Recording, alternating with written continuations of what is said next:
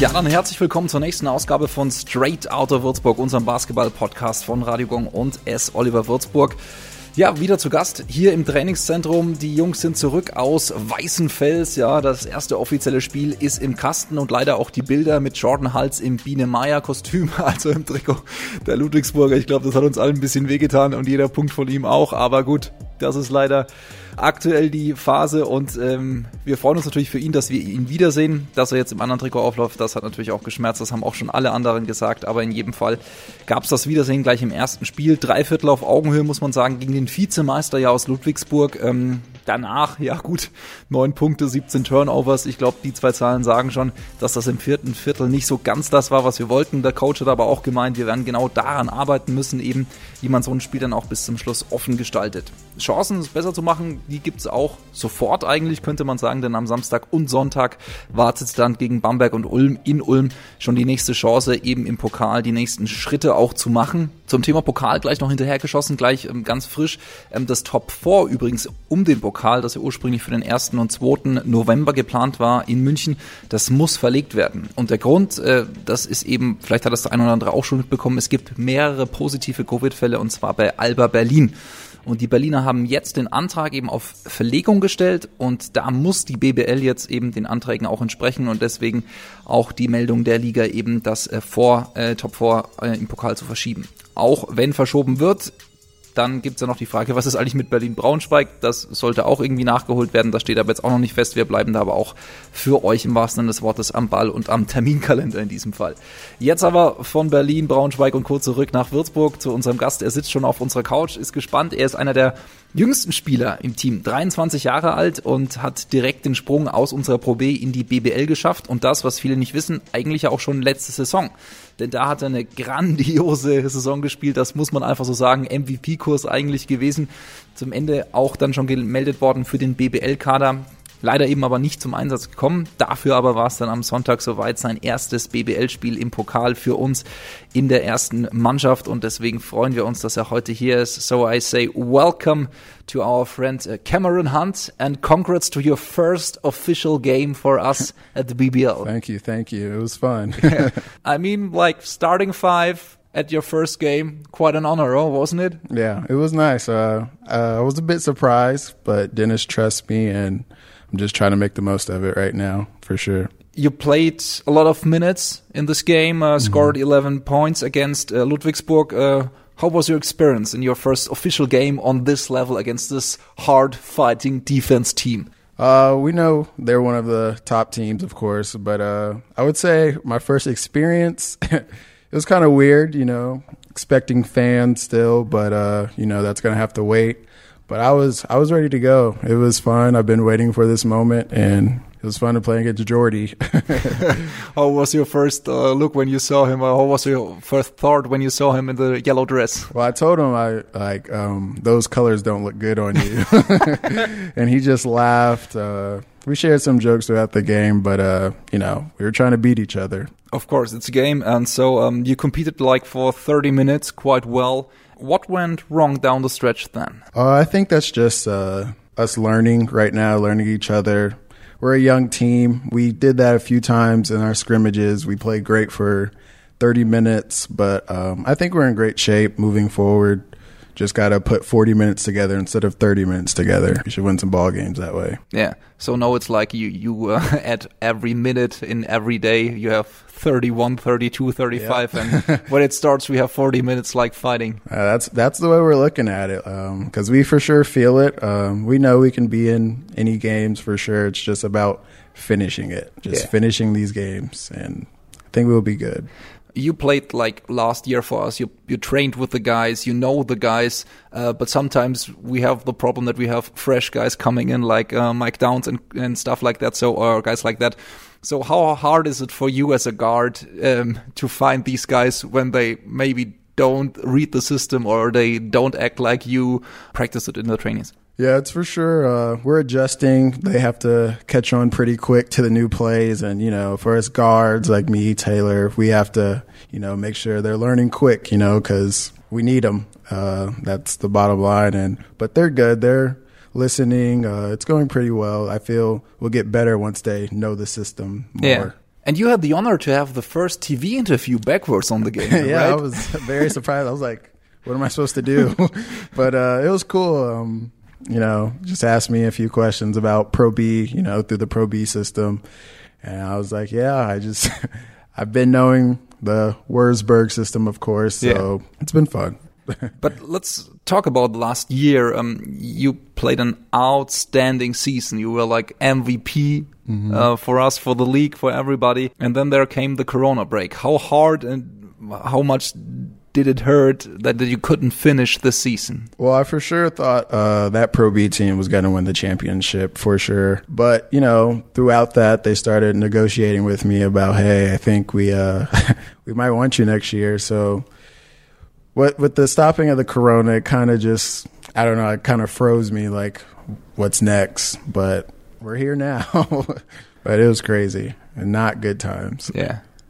So then, uh, while the break, you were back home. Mm-hmm. Uh, how was the situation there for you? Yeah, I went back to Dallas, Texas. Um, for the first couple of weeks, I wasn't doing anything. I was, you know, kind of didn't know what this was, what to expect. So I was kind of just staying in the house, you know, trying to follow all the protocols. But uh, yeah, I was just, I was in the house. I was in the house. So, and then uh, step by step, you could train again. You had the possibilities to work. Um, and then you met a guy um, called Ryan uh, Woolridge. Ryan Woolridge, Yeah. yeah. right. He's playing for Bayreuth and he beat Bayern. Yeah, they. I, I talked to him right after. He was like, "Yeah, we just we played amazing, and it felt great." I was like, "I bet it did."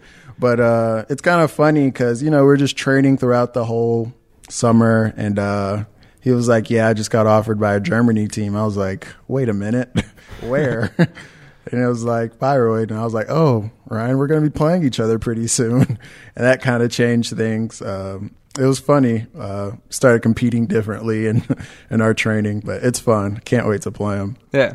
Um, did he had some advices for you maybe for our next goals? Because now we will facing uh, Bamberg and Ulm in the next games, and these are quite hard opponents too. Yeah, uh, we know for sure. We know personally, obviously. We've already played Ulm in a little test match. Um, we know what they're capable of. Bamberg just beat Ulm, so we know it's going to be a tough two games. But I think this will be great for our team moving forward, um, especially heading into the regular season.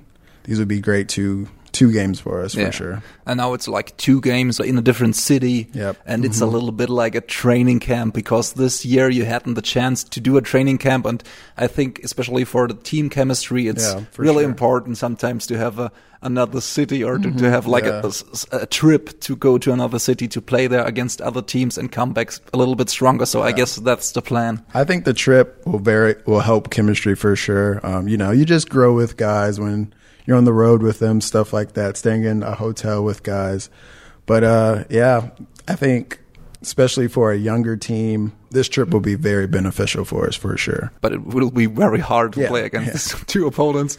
So uh, what's the game plan? So is it like adding more minutes in the last uh, Forty quarters? minutes. Yeah. We play very hard. I know that for sure. Um, but we just want to put together. Our goal this weekend is to put Yeah. together 40 minutes of good basketball and see where we go from there. Yeah, but how can you train this? I mean, it's like you you have your training sessions. I guess um, the time is always the same, but but how you can you train a last quarter? I mean, I'm not a basketball player, so I'm yeah. quite interested. How do you do this? For sure, I think we can. Um, we sometimes at the end of practices we get tired and we're like, Yeah. oh, we're ready to go home. But now we know like that's what's costing us in the fourth quarter, and you saw it against Ludwigsburg. But uh, so we're trying to focus more at the end of practice, like, hey. Like we're still going, we're still going, you know. And then when it's over, it's over. So that's how we're approaching it right now. Yeah. Okay. So- So, we are very excited to see this.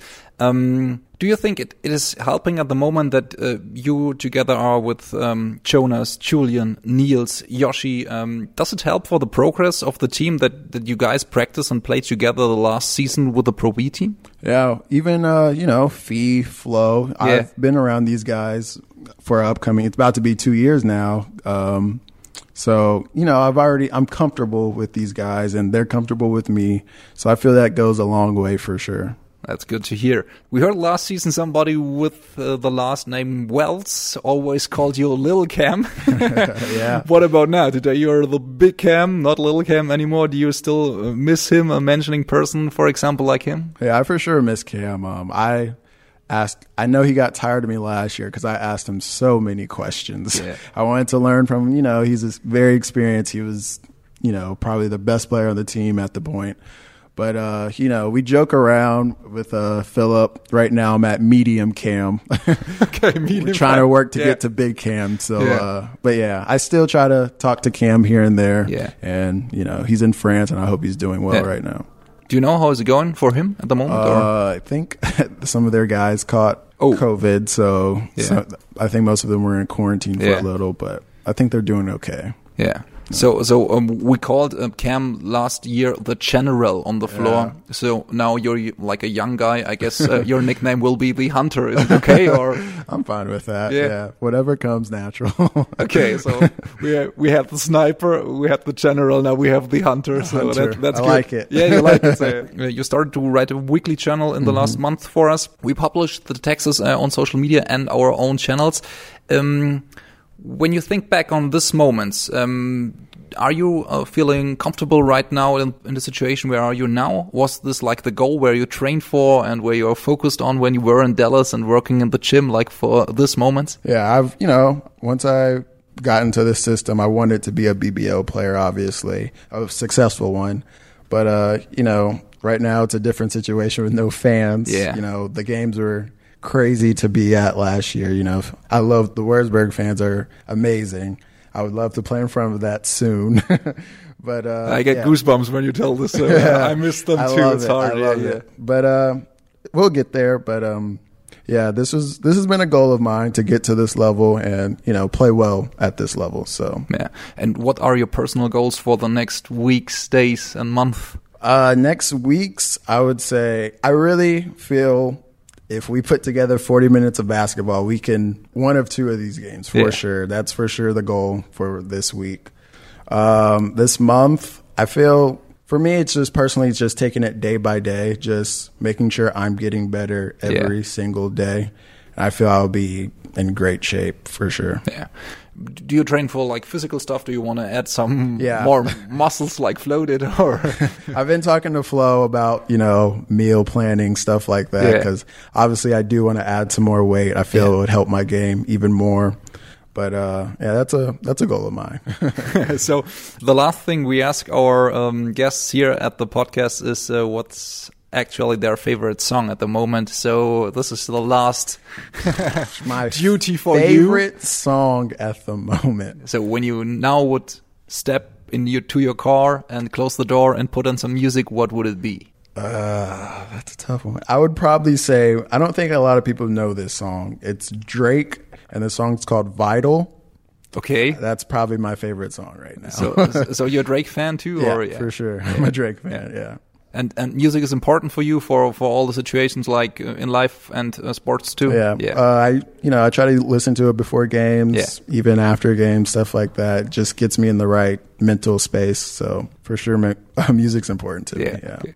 So thank you very much to Thank the hunter. the hunter. the nickname is born. it's happened. yeah. And congrats to your first uh, game and uh, points. Um, we are so excited to see you on the pitch Mm-hmm. and on the field um, for the next games and uh, wish you all the best and all the luck. Thank you. Yeah. also vielen Dank an äh, The Hunter. Wir haben ihn jetzt offiziell getauft. Heute ist es passiert. Also wenn ihr das gerade hört, dann wart ihr mit dabei bei unserem Podcast. Wünschen euch natürlich auch ähm, alles Gute. Vielen Dank auch nochmal an den Support at Home. Wir haben das auch gesehen. Viele von euch Fans haben den Fernseher mit Schal so ein bisschen dekoriert, haben, haben, haben alles rausgeholt, was an äh, Tourenhöllen-Equipment da war, um so ein bisschen Feeling nach Hause zu bringen. Das hat bei uns eben auch ein bisschen Gänsehautmomente gebracht, weil wir eben, gemerkt haben, wir sind nicht nur in unserer Bubble, sondern ihr seid mit dabei. Wir drücken so die Daumen, dass wir euch irgendwie wieder sehen können. Aber ich glaube, wir sind uns alle einig, dass Gesundheit an allererster Stelle steht und wir einfach von Schritt zu Schritt, von Woche zu Woche auch schauen müssen. Und wir hoffen mit diesem Podcast euch einfach ein bisschen mitnehmen zu können und euch trotzdem eben ganz nah ans Team zu holen. Und wenn ihr das Ganze jetzt hört, dann seid ihr quasi Ohr an Ohr mit uns, an auch dank der Mikrofone und allem drum und dran. Dementsprechend euch ähm, auch nur alles Gute, passt auf euch auf, bleibt gesund natürlich, bleibt positiv, gedanklich ähm, und äh, in diesem Sinne vielen Dank auch fürs Zuhören und wir hören uns dann zum nächsten Podcast hier wieder.